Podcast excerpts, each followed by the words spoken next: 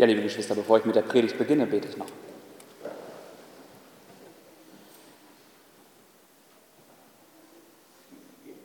Himmlischer Vater, ich danke dir, dass wir auch heute wieder aus deinem Wort hören dürfen. Ich möchte dich bitten, dass du uns offene Ohren schenkst.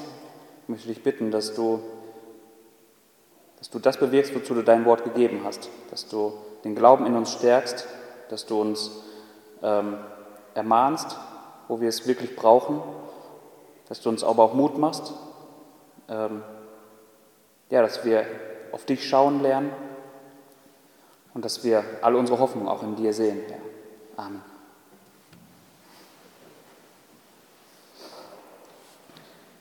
Der heutige Predigtext ist ja, eine Fortführung im Galaterbrief, und zwar ähm, der Abschnitt in Galater 4, Verse 12 bis 20. Galater 4, 12 bis 20. Und ich lese am Anfang einmal den Text am Stück. Da schreibt Paulus, Seid wie ich, denn auch ich bin wie ihr, Brüder. Ich bitte euch, ihr habt mir nichts zu Leide getan. Ihr wisst aber, dass ich euch einst in Schwachheit des Fleisches das Evangelium verkündigt habe. Und die Versuchung, die euch mein Fleisch verursachte, habt ihr nicht verachtet noch verabscheut, sondern wie einen Engel Gottes nahmt ihr mich auf, wie Christus Jesus. Wo ist nun eure Glückseligkeit? Denn ich bezeuge euch, dass ihr, wenn möglich, eure Augen ausgerissen und mir gegeben hättet. Bin ich also euer Feind geworden, weil ich euch die Wahrheit sage? Sie eifern um euch nicht gut, sondern sie wollen euch ausschließen, damit ihr um sie eifert. Gut ist aber, alle Zeit im Guten zu eifern und nicht nur, wenn ich bei euch anwesend bin. Meine Kinder, um die ich abermals Geburtswehen erleide, bis Christus in euch Gestalt gewonnen hat. Ich wünsche aber, dass jetzt bei euch an, ich wünsche aber, jetzt bei euch anwesend zu sein und meine Stimme zu wandeln, denn ich bin wegen euch im Zweifel. In dem heutigen Predigtext macht Paulus ähm, ja eine Art Einschub in seine in den äh, vorangegangenen Kapiteln eher ähm, sachlich-theologischen Ausführungen. Ja. Ähm, man könnte fast sagen über diesen Text, hier wird Paulus persönlich. Paulus geht es in dem Brief an die Galater nicht ausschließlich darum, eine Diskussion zu gewinnen. Ja, vielmehr sehen wir eben durch so einen Einschub wie hier, ähm, wie intensiv und wie ja, und auch wie emotional er um die Galater eigentlich ringt. Ja, seine Motivation dabei äh, erklärt er dann am Ende des Abschnitts, ab Vers 19. Es ist immer sehr lehrreich, solche Stellen auch zu betrachten. Nicht nur die, die wo man das Gefühl hat, die ähm, sind sehr sachlich, theologische Ausführungen, sondern auch da, wo wir Einblick gewinnen in das Innere des Apostels oder der Apostel. Warum ist das wichtig? Weil wir eben genau das daran ablesen können, deren Herzenshaltung.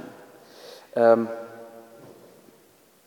sowohl deren Herzenshaltung als aber auch das, das verzweifelte und leidenschaftliche Ringen eines Dieners Gottes um Seelen, die irregeführt werden.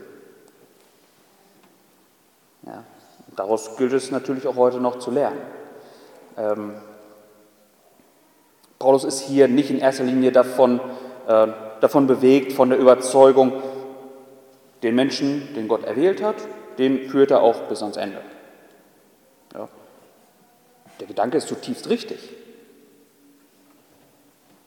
Aber beim Ringen um, um Seelen, sowas, was Paulus hier gerade macht, hat dieser Gedanke wenig Platz. Ja, der darf dem da nicht entgegengehalten werden. Das darf, nicht gegeneinander gestellt werden.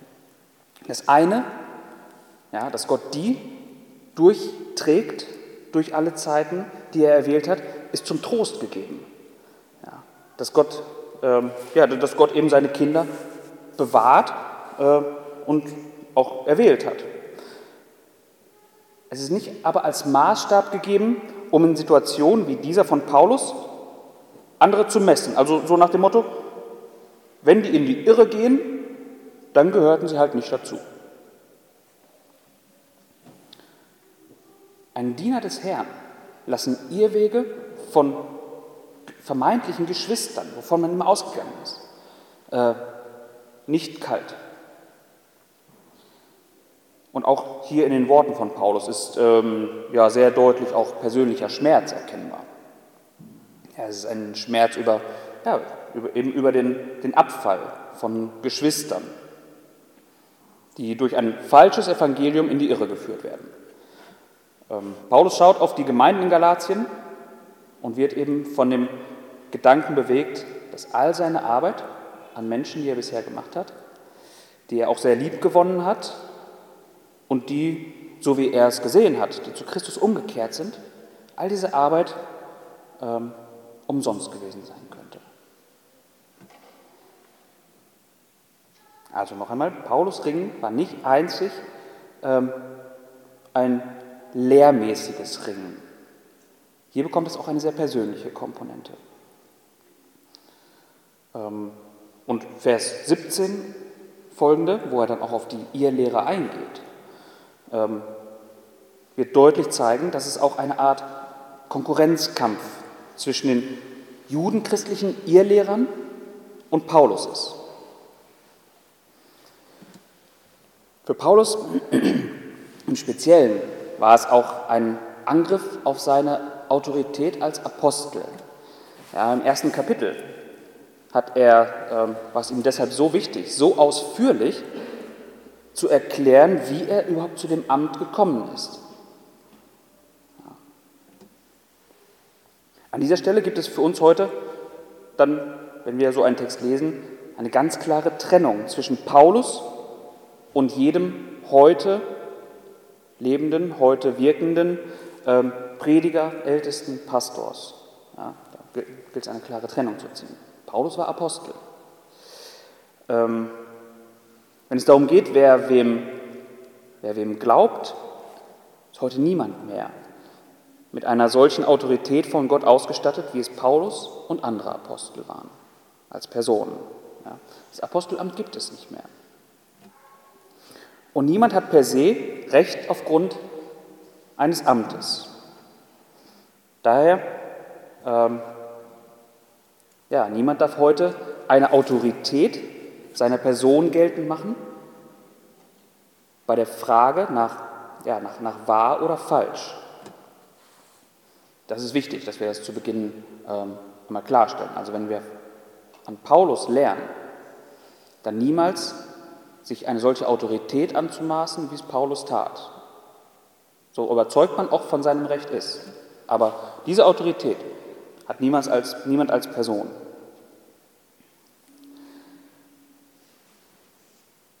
Bevor Paulus jetzt auf die Irrlehrer zu sprechen kommt, erinnert er die Galater als allererstes an ihre gemeinsame Vergangenheit, also Paulus und die Galater.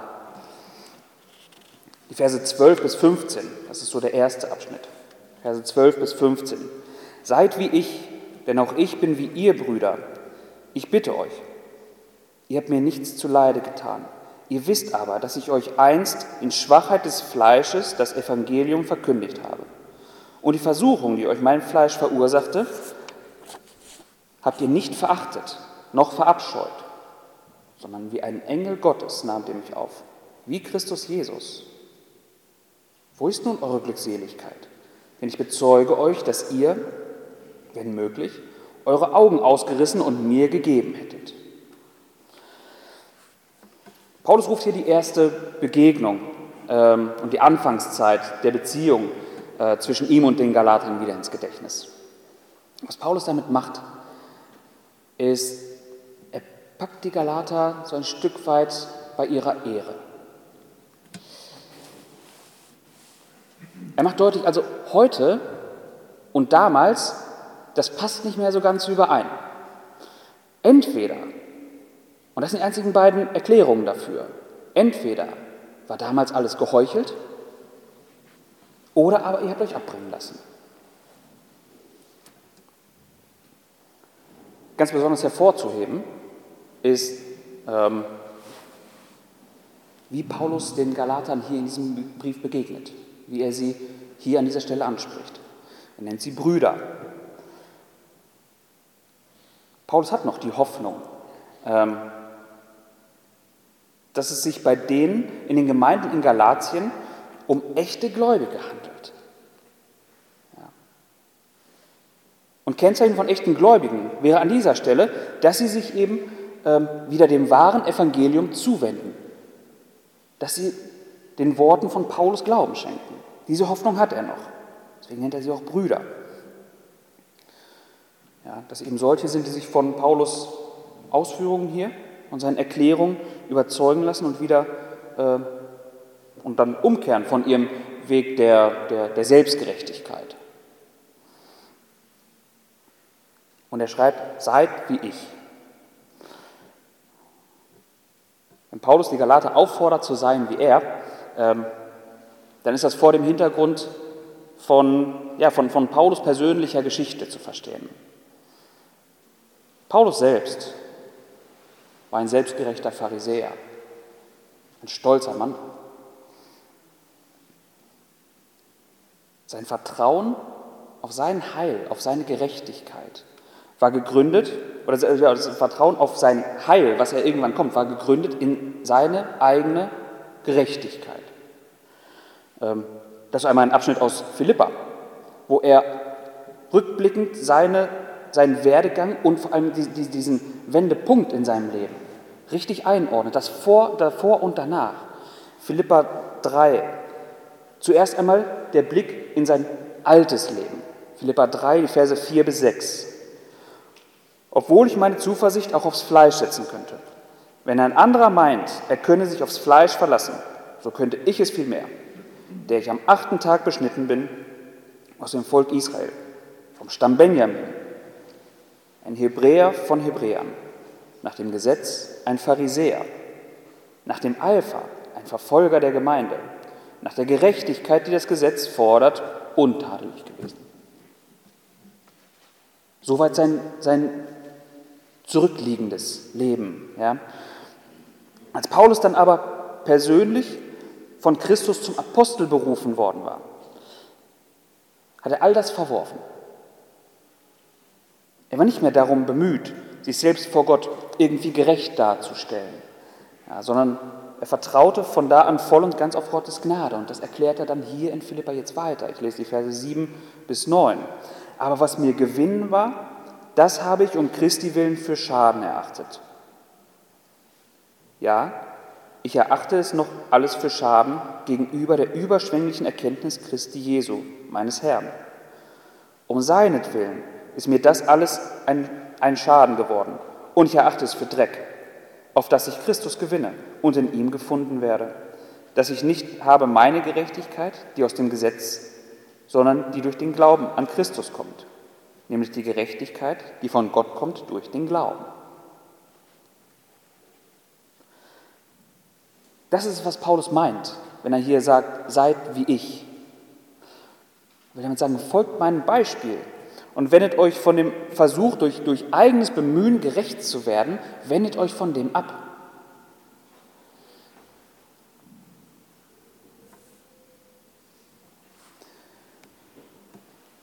Und jetzt erinnert er die Galater daran, wie sie mit ihm umgegangen sind, als sie sich das erste Mal begegneten.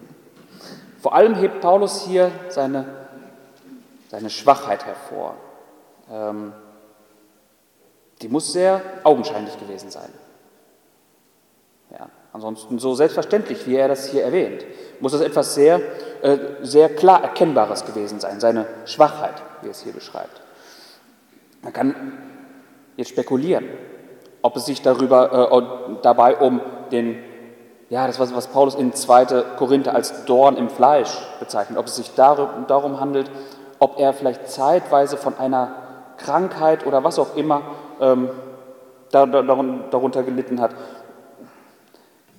Im Endeffekt steckt die Relevanz in der Tatsache, dass Paulus etwas, ja, etwas äußerlich Abstoßendes an sich hatte. Ob es ein Augenleiden war was viele vermuten, bei dem er ein, ja, ein eventuell unansehnliches, entstelltes Auge hatte oder ob es eine abstoßende Krankheit war. Äußerlich gesehen war Paulus hier keine sehr imposante Persönlichkeit, keine sehr imposante Erscheinung, ja, eher im Gegenteil. Seine Erscheinung war sogar so gravierend abstoßend, ähm, dass es, wie er es hier beschreibt, eine Versuchung für die Galater war, sich von einem solchen Menschen voller Ekel abzuwenden. Wörtlich schreibt er nämlich hier, wenn er davon äh, spricht, sie haben ihn nicht verabscheut. Ähm, es ist wörtlich so, würde man das eher übersetzt mit, äh, sie haben nicht vor ihm ausgespuckt. Also so eine, so eine Geste der, der Verachtung, der Geringschätzung. Das haben sie nicht getan. Ähm ja, so eine Beschreibung von Paulus über sich selbst sollte auch unser Verständnis so ein bisschen vielleicht äh, gerade rücken. Niemand von uns hat Paulus jemals gesehen. Jeder hat äh, ein, eine, eine Vorstellung, wer Paulus gewesen sein kann. Jeder hat ein Bild vielleicht vor Augen. Man, man malt sich ja Personen oft aus, wie sie ausgesehen haben, ähm, wie sie dahergekommen sind. Und wenn wir die Geschichten von Paulus lesen, ja, ein, ein Mann des Glaubens, ähm, der kommt meistens schon sehr, sehr, sehr fürstlich anmutend, glaube ich, in unseren Gedanken daher. Ja. Aber wer meint, würde Paulus heute noch leben, äh, dann gäbe es mehr Klarheit in der Gemeinde oder in den Gemeinden. Dem sei gesagt, dass Paulus nicht diese imposante Persönlichkeit gewesen war, der nur allein durch seine Anwesenheit ja, für jeden erkennbar Wahrheit von Unwahrheit trennte. Also er war kein, kein, kein, äh, strahlender, äh, kein strahlender Ritter, der allein durch seine bloße Anwesenheit, durch sein, durch sein äh, Charisma äh, die Massen begeisterte. Das war er absolut nicht. Wenn wir sagen, er entsprach nicht dem, äh, dem damaligen Schönheitsideal, ja, dann ist das vermutlich noch sehr, sehr grob untertrieben. Paulus trat bei den Galatern auf als jemand, ähm, der eben vermutlich diese Erfahrung bereits gemacht hatte, dass Menschen vor ihm ausspuckten, also aufgrund seiner Erscheinung ihn gering achteten.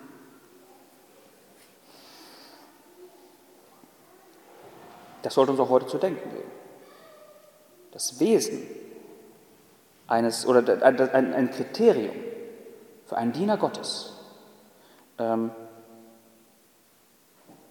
ob wir ihm Glauben schenken oder nicht, sollte niemals darin begründet sein, wie charismatisch, wie, wie, wie wortgewandt, wie, ähm, wie, wie, wie strahlend, vereinnahmend vielleicht seine Persönlichkeit ist.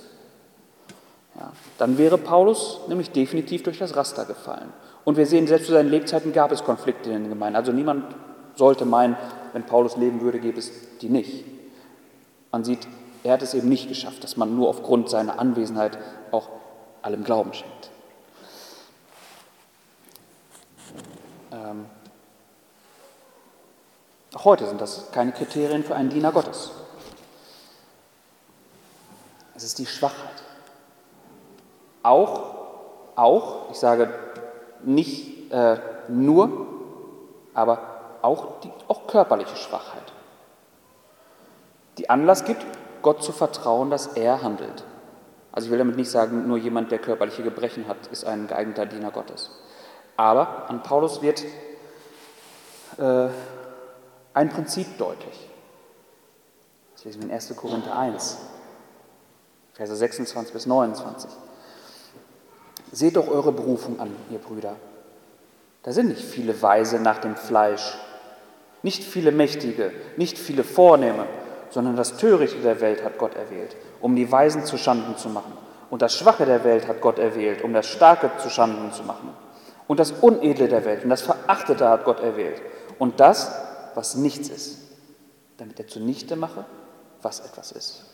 Damit sich vor ihm kein Fleisch rühme. So war es damals und so ist es auch heute. Es gibt viele Menschenfänger in Gemeinden, ja, aber leider wenige, die die Wahrheit verkünden in, in Demut und in Schwachheit.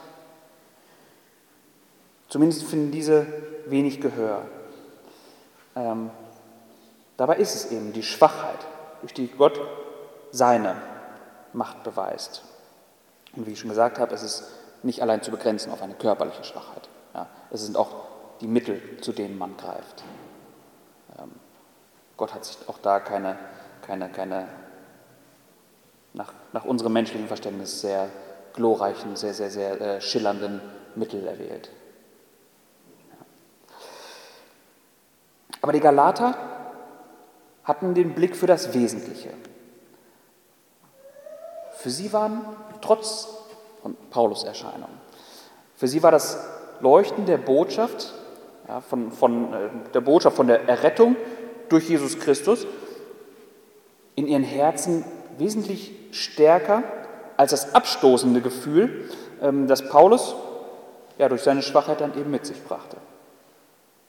Wie einen Boten Gottes nahmen sie ihn auf, sagt er hier.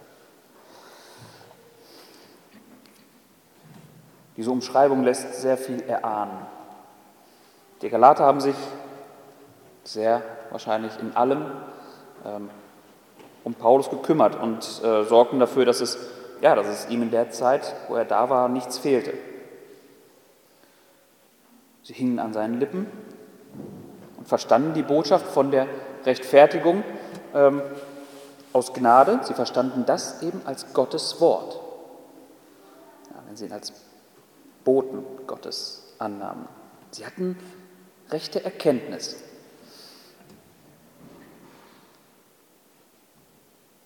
Er geht sogar so weit zu sagen, äh, sie, sie, hatten so eine, so eine Wertschätzung ihm gegenüber, ihm gegenübergebracht. Ja?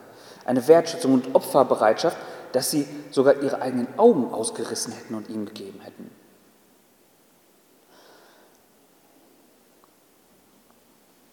Soweit zum, zum Rückblick, äh, den Paulus hier in den Versen gibt. Den Rückblick auf seine erste Begegnung mit den Galatern. Daraus lassen sich drei Dinge zunächst einmal festhalten. Das erste, indem er aufruft, seid wie ich. Ruft Paulus dazu auf, wendet euch ab von Selbstgerechtigkeit bei den Galatern, von der Selbstgerechtigkeit, die die ihr Lehrer äh, euch predigen.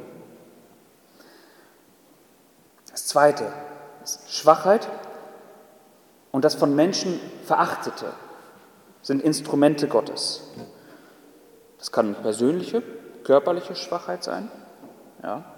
Mindestens aber sind es Mittel, die für den ja, natürlichen Menschen als schwach gelten. Und diese hat Gott eben erwählt, um Glauben zu schaffen und zu erhalten. Und das Dritte, wenn wir auf die Galater schauen, auf ihre Reaktion auf Paulus, wo Gottes Botschaft von der Rettung allein aus Gnade, das, was Paulus ihnen gepredigt hat, wo das aufgenommen wird, ja, wo Herzen davon berührt werden, das, da bewirkt es Nächstenliebe und Opferbereitschaft.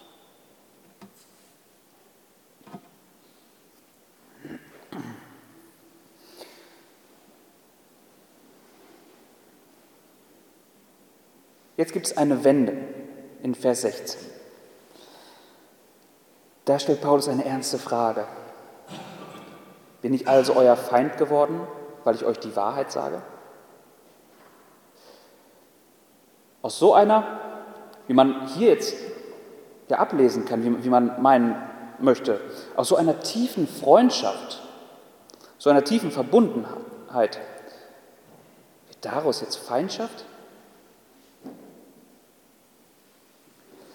Paulus sieht, dass sich die Dinge seit seiner äh, persönlichen Ab, äh, seitdem er persönlich anwesend war, seitdem hat sich einiges geändert.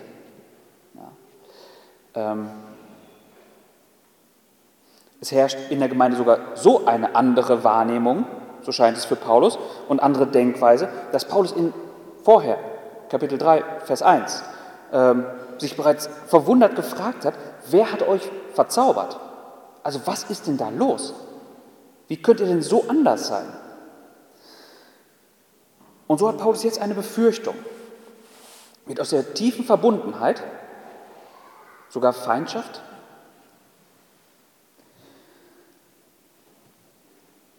Wie kommt Paulus auf so eine Frage? Was ist der Anlass für seine Befürchtung hier, dass er so etwas befürchtet? Auch das sagt er hier. Wird daraus Feindschaft Grund dafür, weil ich euch die Wahrheit sage? Das sieht er als möglichen Punkt, woran äh, eine Beziehung kippen kann.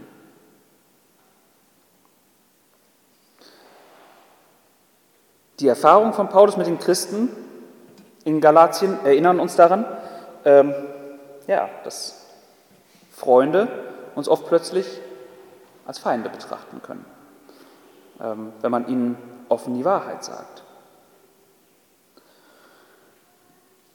Durch Paulus haben die Galater zum Glauben gefunden. Jetzt ist es aber auch an Paulus, die Galater neu zu warnen, dass sie dabei sind, um der Gesetzlichkeit willen Christus aufzugeben. Und allein diese Tatsache soll das jetzt Menschen tatsächlich dazu bringen, feindlich gesinnt zu sein? Auch wenn uns das vielleicht nicht ganz einleuchten mag. Ähm, warum, das, warum, ja, warum so etwas in Menschen äh, feindliche Gesinnung überhaupt auslöst. Sollten wir da vielleicht auch, wenn wir mit Unverständnis darauf reagieren, uns nicht auf unsere Einschätzung verlassen. Ich möchte es gleich an ein paar Beispielen deutlich machen. Paulus hat nämlich sehr, sehr berechtigten Grund zu befürchten, dass da, wo die Wahrheit gegen einen menschlichen Irrglauben konkurriert, Feindschaft entsteht.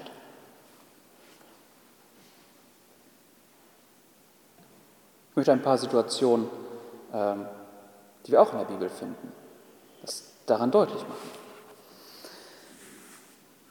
Auch schon zu Zeiten des Alten Testaments. Äh, Elia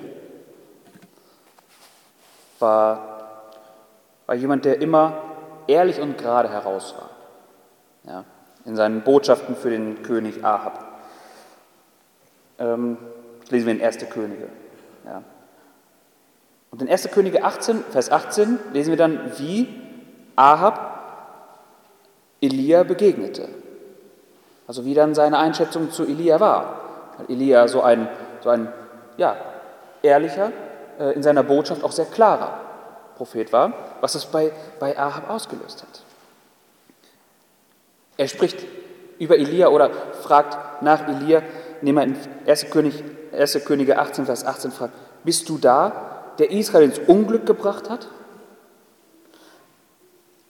Also er fragt tatsächlich danach, Elia, Israel ins Unglück gebracht? Wenn man sich die Geschichten durchliest, Elia war einer der besten Freunde Israels. Ja. Jetzt aber wurde er verschrien als jemand, der, ja, der, der Unglück über Israel bringt. Ein anderes Beispiel, auch aus 1. Könige, äh, ein paar Kapitel weiter, ähm, der Prophet Micha. Also nicht zu verwechseln mit dem, es gibt zwei Propheten, Micha ist nicht zu verwechseln mit dem, der auch das Buch Micha geschrieben hat. Ähm, der kommt nämlich dann in 2. Könige vor. Aber in 1. Könige äh, finden wir auch einen Propheten Micha. Und in 1. Könige 22 ist davon berichtet, dass ähm, als Josaphat, der König von, äh, von Juda, sich erkundigte, ob, ähm, ob es denn keinen Propheten gäbe, den man befragen könnte, da antwortete ihm der König von Israel, folgendes, in 1. Könige 22, Vers 8, einen Mann gibt es, äh, einen Mann gibt es noch, durch den man den Herrn befragen könnte, aber ich hasse ihn denn er weissagt nichts Gutes über mich, sondern nur Böses. Es ist Micha, der Sohn von Jimla. Der König wollte die Wahrheit nicht hören. Und er hasste den, der ihm diese Wahrheit dann eben ins Gesicht sagte. Auch im Neuen Testament äh, finden wir Johannes den Täufer, der zum König Herodes sagte, in Markus 6, Vers 18 lesen wir das, dass er zu König Herodes sagte, es ist dir nicht erlaubt, die Frau deines Bruders zu haben. Das entsprach absolut der Wahrheit. Ja. Aber eben so ein Umgang mit der Wahrheit führt schnell dazu, dass Johannes hingerichtet wurde.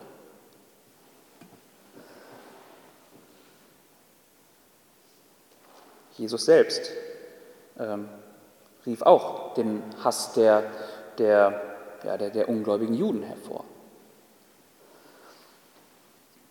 Grund dafür war, er hat die Wahrheit gesagt. In Johannes 8, Vers 40 lesen wir. Jetzt aber sucht ihr mich zu töten, einen Menschen, der, zu euch, der die Wahrheit zu euch geredet hat. Er deckt also auf.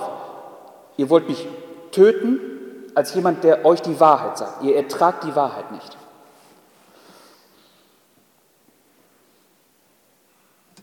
Es ist auch eine weltliche Wahrheit, äh, eine weltliche Weisheit. Die Wahrheit tut oft weh.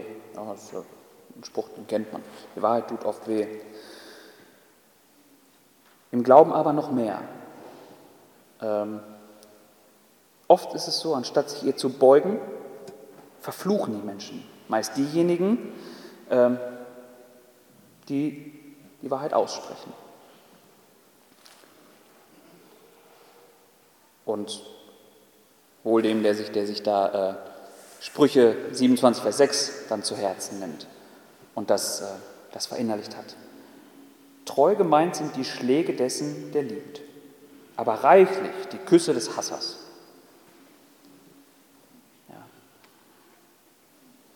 Wer es nicht als, als äh, Angriff sieht, wenn, ähm, wenn, wenn man auch Dinge äußert, die unangenehm sind, die unbequem sind, die aber wieder zurückrufen. Wenn man das als, als äh, freundschaftliche, treue, ja, wie Sprüche beschreiben, Schläge versteht.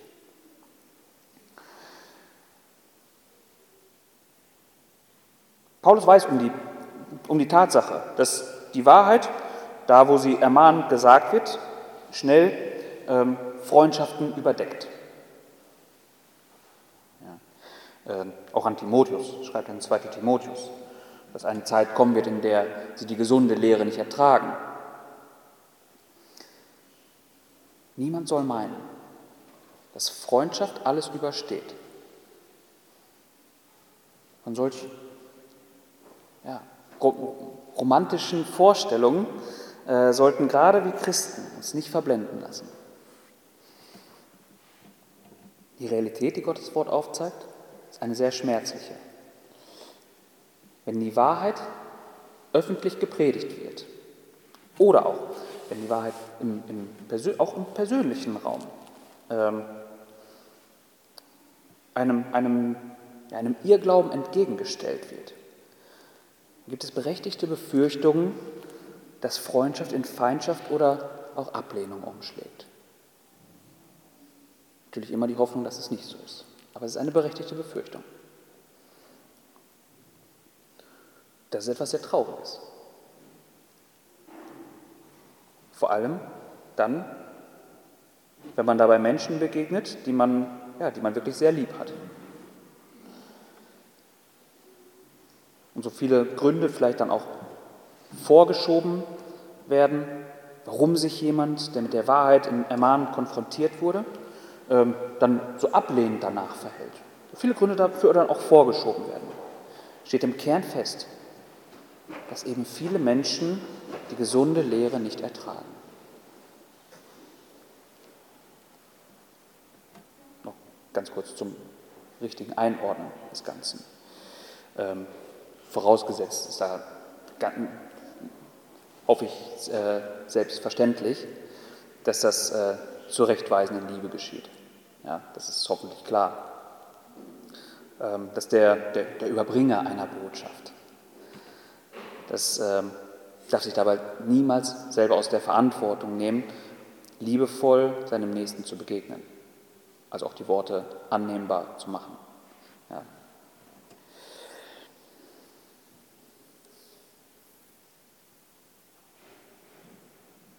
An Vers 16 können wir ablesen, ähm, wo falscher Glaube gelebt und gepflegt wird,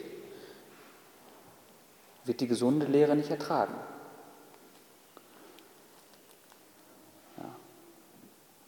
Da schlägt Freundschaft auch ja, mal gerne um in Ablehnung, bis hin sogar zur Feindschaft. Jetzt kommt Paulus zu den Irrlehrern, Verse 17 und 18. Er wendet sich hier den Motiven der Irrlehrer zu, nicht den Inhalten, was sie lernen. 17 und 18. Sie eifern um euch nicht gut, sondern sie wollen euch ausschließen, damit ihr um sie eifert. Gut ist aber, alle Zeit im Guten zu eifern und nicht nur, wenn ich bei euch anwesend bin. Also gegen das, was sie inhaltlich gelehrt haben, hat Paulus bisher schon, äh, glaube ich, sehr, sehr klar äh, Stellung bezogen. Ja. Jetzt stellt Paulus aber heraus, dass es neben jeder inhaltlich sachlichen Ebene auch immer eine, eine persönliche gibt. Also warum tust du etwas? Was ist deine Motivation hinter dem, was du tust? Und auch hier sollte man ganz genau hinhören. Ja. An diesem Maß, ähm, dem Maß der Motivation, mit welcher Motivation man etwas tut, sollte sich jeder selbst messen, der äh, im Dienst des Herrn steht, aber auch gleichzeitig messen lassen.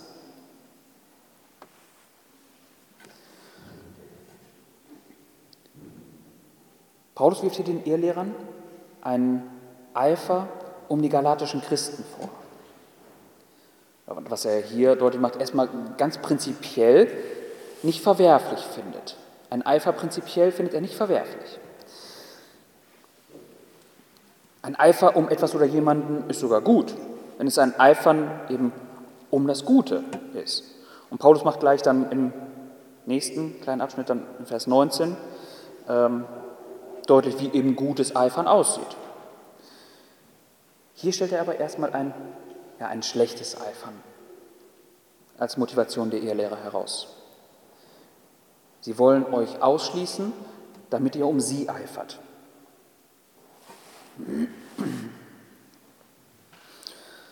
Kennzeichen von Irrlehrern ist es, äh, ihre eigene Person zum Zentrum zu machen die um sie eifert. Und dazu ist es erst einmal nötig, die Hörer der, der Botschaft, der, der Gegenpartei, von dieser, von dieser Botschaft auszuschließen. Ja, wie Paulus hier sagt. Das meint, dass man sie gedanklich von allem trennt, was ihrer eigenen Lehre entgegensteht.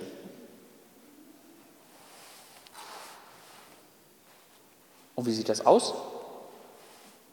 Auch das kennt Paulus, wie so etwas aussehen kann. Ja. Ähm, lesen wir in 2. Korinther, 2. Korinther 10, Vers 10. Da wird er nämlich auch mit, mit Vorwürfen oder Anschuldigungen ihm gegenüber oder Verleumdung äh, konfrontiert. Oder äh, er hat davon gehört und hält das den, Gal den Korinthern vor. 2. Korinther 10, Vers 10. Ich lese einmal ab Vers 8. Denn wenn ich mich auch etwas mehr über unsere Vollmacht rühme, die uns der Herr zu eurer Erbauung und nicht zu eurer Zerstörung gegeben hat, so werde ich nicht zu Schanden werden, damit ich nicht den Anschein erwecke, als wolle ich euch nur, die Brief, nur durch die Briefe schrecken. Und jetzt, was ihm vorgeworfen wird, denn die Briefe, so sagt man, sind gewichtig und stark, aber die leibliche Gegenwart ist schwach und die Rede zu verachten. Paulus wurde vorgeworfen, dass er nur durch seine Briefe ein kraftvolles Auftreten hat. Da, wo er aber persönlich ins Wortgefecht äh, gehen soll, da ist er ganz blass. Wie selten sieht dieses Ausschließen, wovon Paulus hier in Galater spricht, äh, dieses Ausschließen so aus, dass jemand, ähm, ja, der, der eben diesen falschen Ansichten widerspricht, auch persönlich diffamiert wird. So ein Vorwurf wie hier hat nichts mit einer sachlichen Ebene zu tun, ja, sondern er zielt nur auf persönliche Unzulänglichkeiten ab.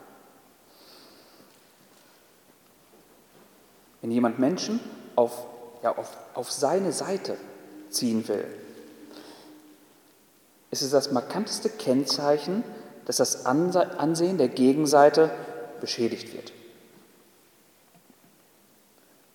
Und all das zum Zweck, selbst Zentrum des Eiferns zu werden, des Eiferns der anderen, um, um einen selber. Ja, man nimmt seine, seine eigene Person nicht zurück. Im Gegenteil, da wo ein, ein Tun als Kern der Rechtfertigung gepredigt wird, da braucht es auch immer jemanden, der erklärt, wie genau dieses Tun auszusehen hat. Jemanden, der dir für alles das Maß und die Richtung vorgibt. Niemals darf man, ja, auch in, auch in Gemeinden, Machtgier und persönlichen Geltungsdrang unterschätzen. Und leider kommt das oftmals auch gar nicht unbedingt so plump daher, äh, wie man vielleicht manchmal meint. Ja. Ähm, ich glaube schon, es gibt Gemeindeälteste, Prediger, Pastoren, welches Amt auch immer, ja, ähm, die von ihrem eigenen Amt ein sehr äh, päpstliches Verständnis haben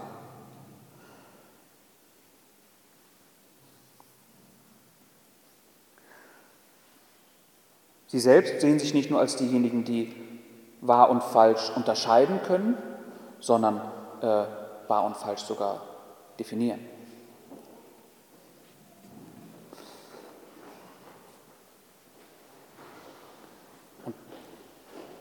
Ja, und um solche Menschen rankt sich dann alles in Gemeinden. Ähm, denn so eine Person wird gebraucht bei Fragen äh, von, von gut und schlecht, ähm, und niemand außer ihm kann hierauf Antworten geben. Das ist etwas, ähm, ja, man, man, man stellt seine eigene Person ins Zentrum und alles eifert um eben dann so jemanden.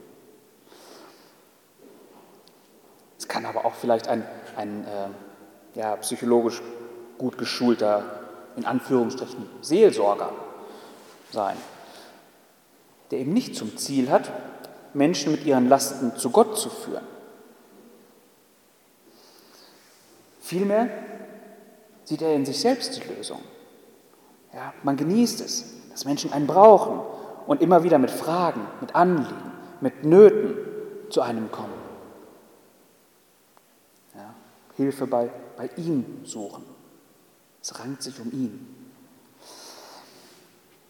Ja, viele Einzelfälle solcher, solcher Personen, solcher, solcher Menschen, wo, wo man das wiederfindet, ähm, könnte man da beschreiben, könnte man noch weiter ausführen. Aber viel wichtiger als jeden Einzelfall zu betrachten, wo man solche, solche Irrlehrer, so, sowas, was Paulus hier meint, die das Eifern um die eigene Person anstreben.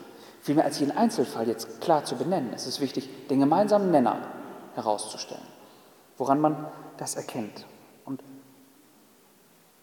höchste Gefahr droht da, wo äh, Menschen auftreten, ja, die eine eigene Anhängerschaft suchen.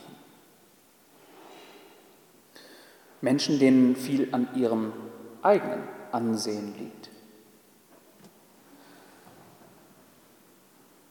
Menschen, denen nicht allein die Botschaft wichtig ist, die sie verkünden, sondern ähm, die Botschaft auch immer ein Stück weit verknüpft ist mit ihrer Person und das auch gerne so öffentlich gepflegt wird.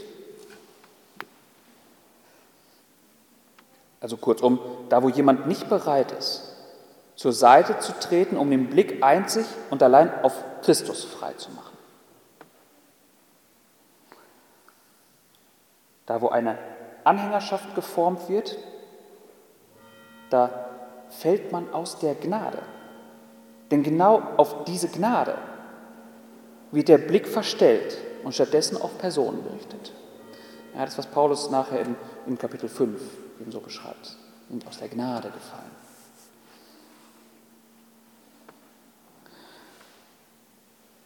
Die letzten zwei Verse, 19 und 20.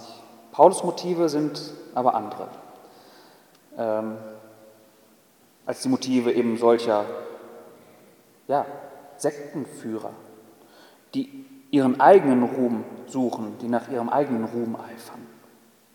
Paulus Motive sind anders. 19, Vers 20, äh, 19, Verse 19 und 20.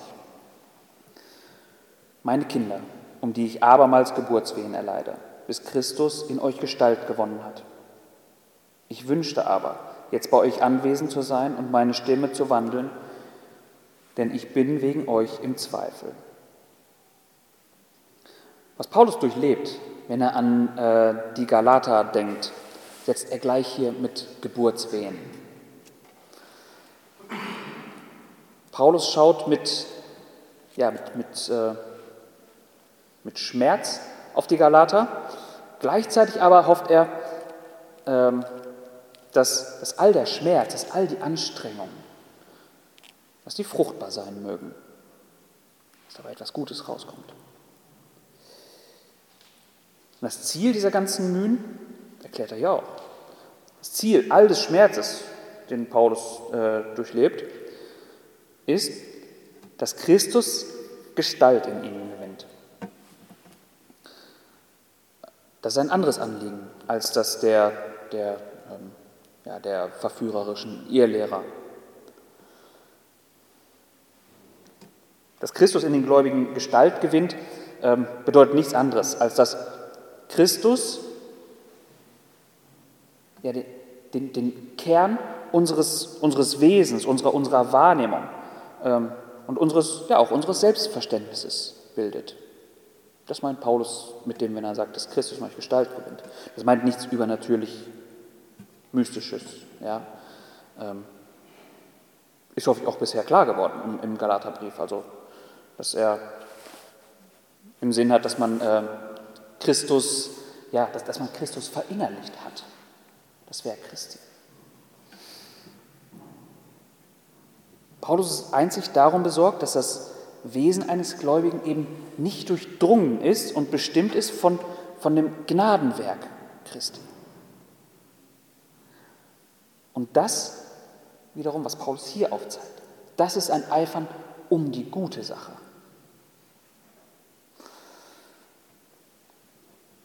Paulus kann nicht klar sagen, wie es um die Galater bestellt ist. Er ist wegen ihnen, wie er hier schreibt, im Zweifel oder ratlos. Paulus weiß nicht, er kann die Situation so schwer einschätzen, kann auch nicht mal sagen, ob er überhaupt den richtigen Ton trifft oder nicht mit dem, was er hier sagt. Er kann nicht einschätzen, wie die Galater auf seine Worte reagieren werden. Ähm, er hat keine Ahnung davon, wie das Bild von ihm bei den Galatern vielleicht bereits, wie, wie, wie stark das bereits vergiftet wurde, also wie sie über ihn denken. Und wie weit sie sich bereits von der, von der Gnade abgewandt haben und vielleicht auch wieder viel zu großen Gefallen an ihrer Selbstgerechtigkeit gefunden haben. Das kann er nicht einschätzen.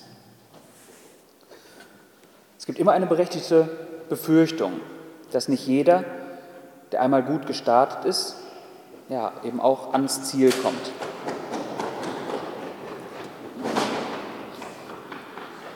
Aus Gottes Perspektive wissen wir, dass Gott seine Gemeinde auch bis ans Ende durchtragen wird.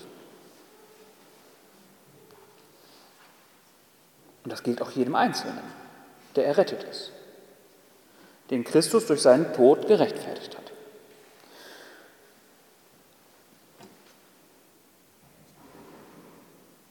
Diese Perspektive, wer das im Einzelnen ist, ist uns hier auf Erden aber verborgen. Ja, und so tun wir eben gut daran, den Kampf zu kämpfen, ähm, ähnlich wie Paulus es tut, den Kampf zu kämpfen, bis Christus in jedem Einzelnen auch Gestalt gewonnen hat. Das als auch ja, als, als Kampf, als Diener Gottes auch so anzunehmen und wahrzunehmen. Das ist in vollem Maße erst ähm, in Vollendung der Fall, wenn wir nicht mehr in dieser Welt leben, ja, sondern wenn ähm, Gott uns in sein Reich ruft. Bis dahin gibt es immer ja, die traurige Realität, dass nicht alle, die einmal gut gestartet sind, auch bis ans Ende durchhalten. Auch Paulus starb mit einer sehr ernüchternden Perspektive. Am Ende seines Lebens ja, schildert er eine Situation oder einen, einen, einen Zustand, ähm, der, wenn man sich in seine Lage versetzt, auch, wo, wo man wirklich Mitgefühl hat, wenn man weiß, wie aufopferungsvoll Paulus gelebt hat. Und dann so einen Zustand zu sehen, und zwar in 2 Timotheus 1, Vers 15, da beschreibt er, dass alle in der Provinz Asien sich von ihm abgewandt haben. Ob das jetzt meint, dass sie sich komplett vom Glauben abgewandt haben oder ja, nur von ihm als Person, ähm, lässt sich schwer sagen, ja, kann nicht ganz klar gesagt werden. Ähm, aber eine Abkehr von der Wahrheit wird es immer geben.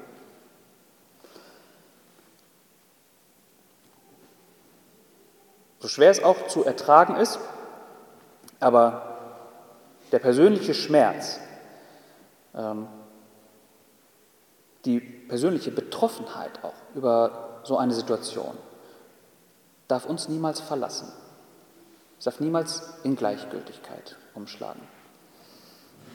Paulus lässt es nicht kalt und auch uns darf es nicht kalt lassen. Und so gilt es auch an diesem Text zu lernen, was, ist, was wichtig ist. Es gilt zu ringen darum, dass Christus in jedem Gläubigen Gestalt gewinnt.